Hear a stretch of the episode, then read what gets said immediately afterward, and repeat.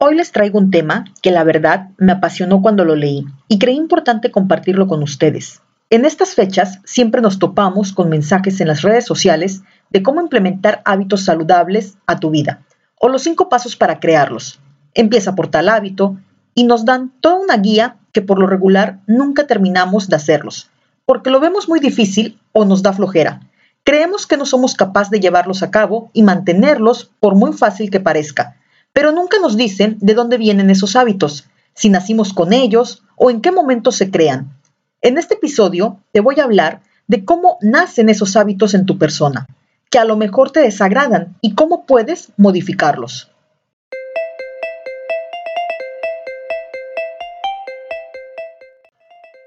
Hola, ¿qué tal? Gracias por estar en mi podcast Nutre Hábitos. Mi nombre es Jessica Portugal. Estoy certificada como coach en cambio de hábitos por Instituto Hábitos y actualmente me encuentro estudiando la licenciatura en nutrición.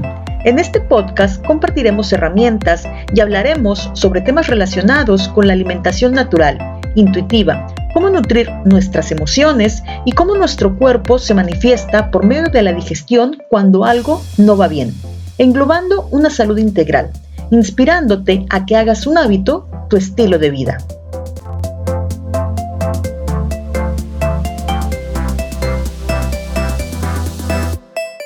Hola amigos, ¿qué tal? Gracias por estar en un episodio más de mi podcast Nutre Hábitos. Como les comentaba en el intro, el tema de hoy es cómo se crean los hábitos. Todos conocemos el concepto de la palabra hábito. Coloquialmente es una serie de acciones repetidas pero aquí la pregunta es, ¿cómo es que se generan esas acciones en la vida de una persona? Todos los días realizamos esos hábitos sin darnos cuenta que estamos en un piloto automático y el cuerpo actúa sin pensar. ¿Te ha pasado en las mañanas que tienes prisa por llegar al trabajo? Terminas de alistarte, tomas las llaves, vas a la cocina, te preparas un café, y tu cerebro está creando mente, imaginando el futuro de qué ruta vas a tomar para llegar más rápido al trabajo. En ese momento llegas al carro y se te olvida en dónde dejaste las llaves. Y lo primero que dices es, ¿dónde tengo la memoria? Me está fallando. Pero la realidad es que no estabas viviendo el momento presente. Estaba tu cuerpo instalado en el piloto automático, haciendo lo que haces todos los días y estabas imaginando un futuro que aún no existe. En el libro que leí, que se llama Sobrenatural, te explica cómo funciona el cerebro. Según Joe Dispensa, el cerebro está conformado por neuronas entretejidas y conectadas con el cuerpo humano. Cada vez que se genera un pensamiento o se realiza una actividad, por muy sencilla que parezca, se está poniendo a trabajar un conjunto determinado de tejido neurológico que se activa en el cerebro y en el cuerpo. En ese instante se está creando mente. Por ejemplo, cada vez que te dispones a manejar, se activa un grupo específico de redes neuronales.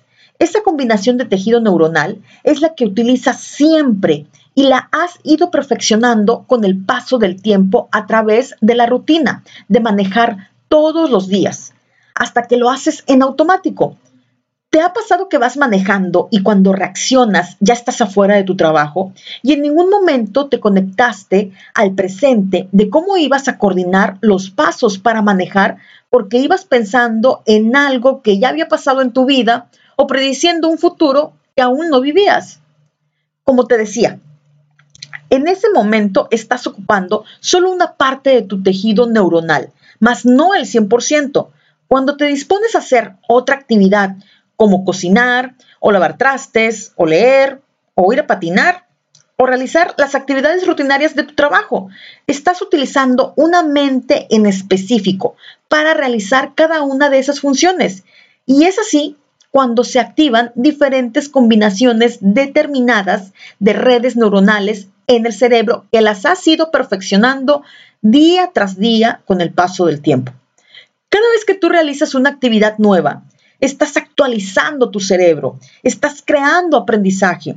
Por ejemplo, si no sabes nadar y te metes a clases de natación, al principio te va a dar miedo ahogarte, pero si lo practicas recurrentemente, vas a crear un aprendizaje donde un grupo específico nuevo de redes neuronales se van a conectar para crear esa experiencia y con el paso de la repetición, lo vas a ir perfeccionando hasta que aprendes a nadar y tu cuerpo se coordine y realice esa actividad automáticamente, utilizando solo ese conjunto determinado de conexiones neurológicas.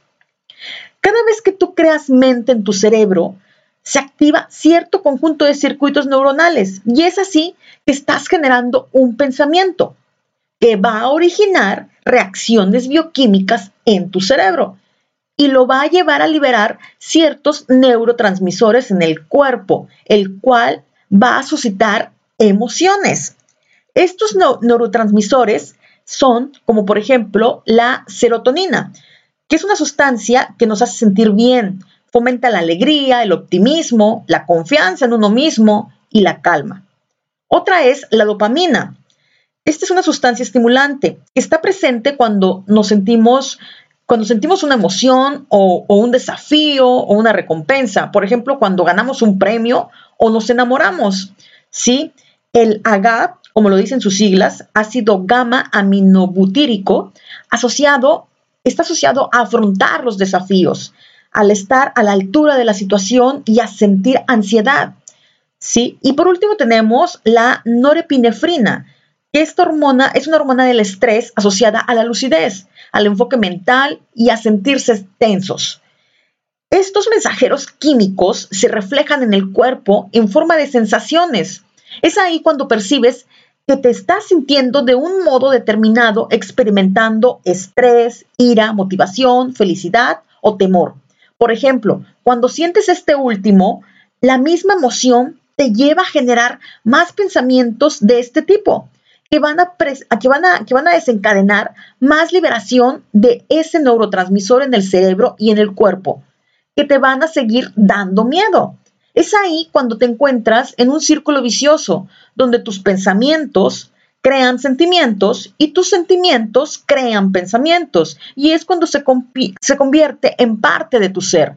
Además que estás empezando a vibrar bajo, te encuentras enfocando tu energía a un pasado o a un futuro que aún no llega y le estás restando esa energía al presente que no estás viviendo consciente.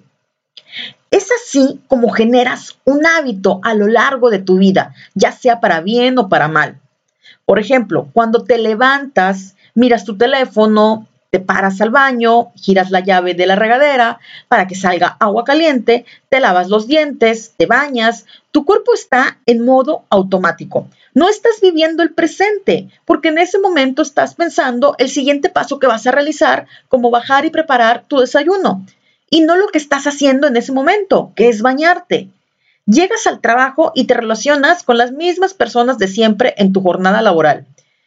Y cuando te sacan de, una, de, esa rutina, te sientes molesto o no te sienta bien porque es algo que tu cerebro no esperaba y no tiene ese patrón el cual activar porque eso que está sucediendo es nuevo para tu cerebro y es cuando estás creando un aprendizaje. Es decir, estás actualizando tu cerebro con una combinación de redes neuronales específicas para cómo actuar ante ese suceso nuevo en tu vida. Cada vez que activas ciertas secuencias de redes neuronales para realizar una actividad en específico recurrente, la estás perfeccionando hasta que tu cuerpo lo hace en automático. Es ahí donde rutinariamente solo ocupas cierto porcentaje de tus neuronas, creando estos hábitos buenos o malos que te van a acompañar a lo largo de tu vida.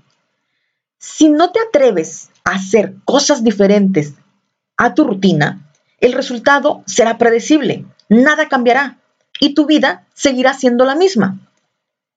Ya vimos cómo se generan los hábitos a través de pensamientos que generan emociones y nos envuelven en un círculo vicioso que nos van a hacer sentir de determinada forma, a lo cual tu cerebro y tu cuerpo ya conocen y saben cómo reaccionar en automático. A este proceso le añades una emoción intensa, como el sufrimiento, la infelicidad o la frustración.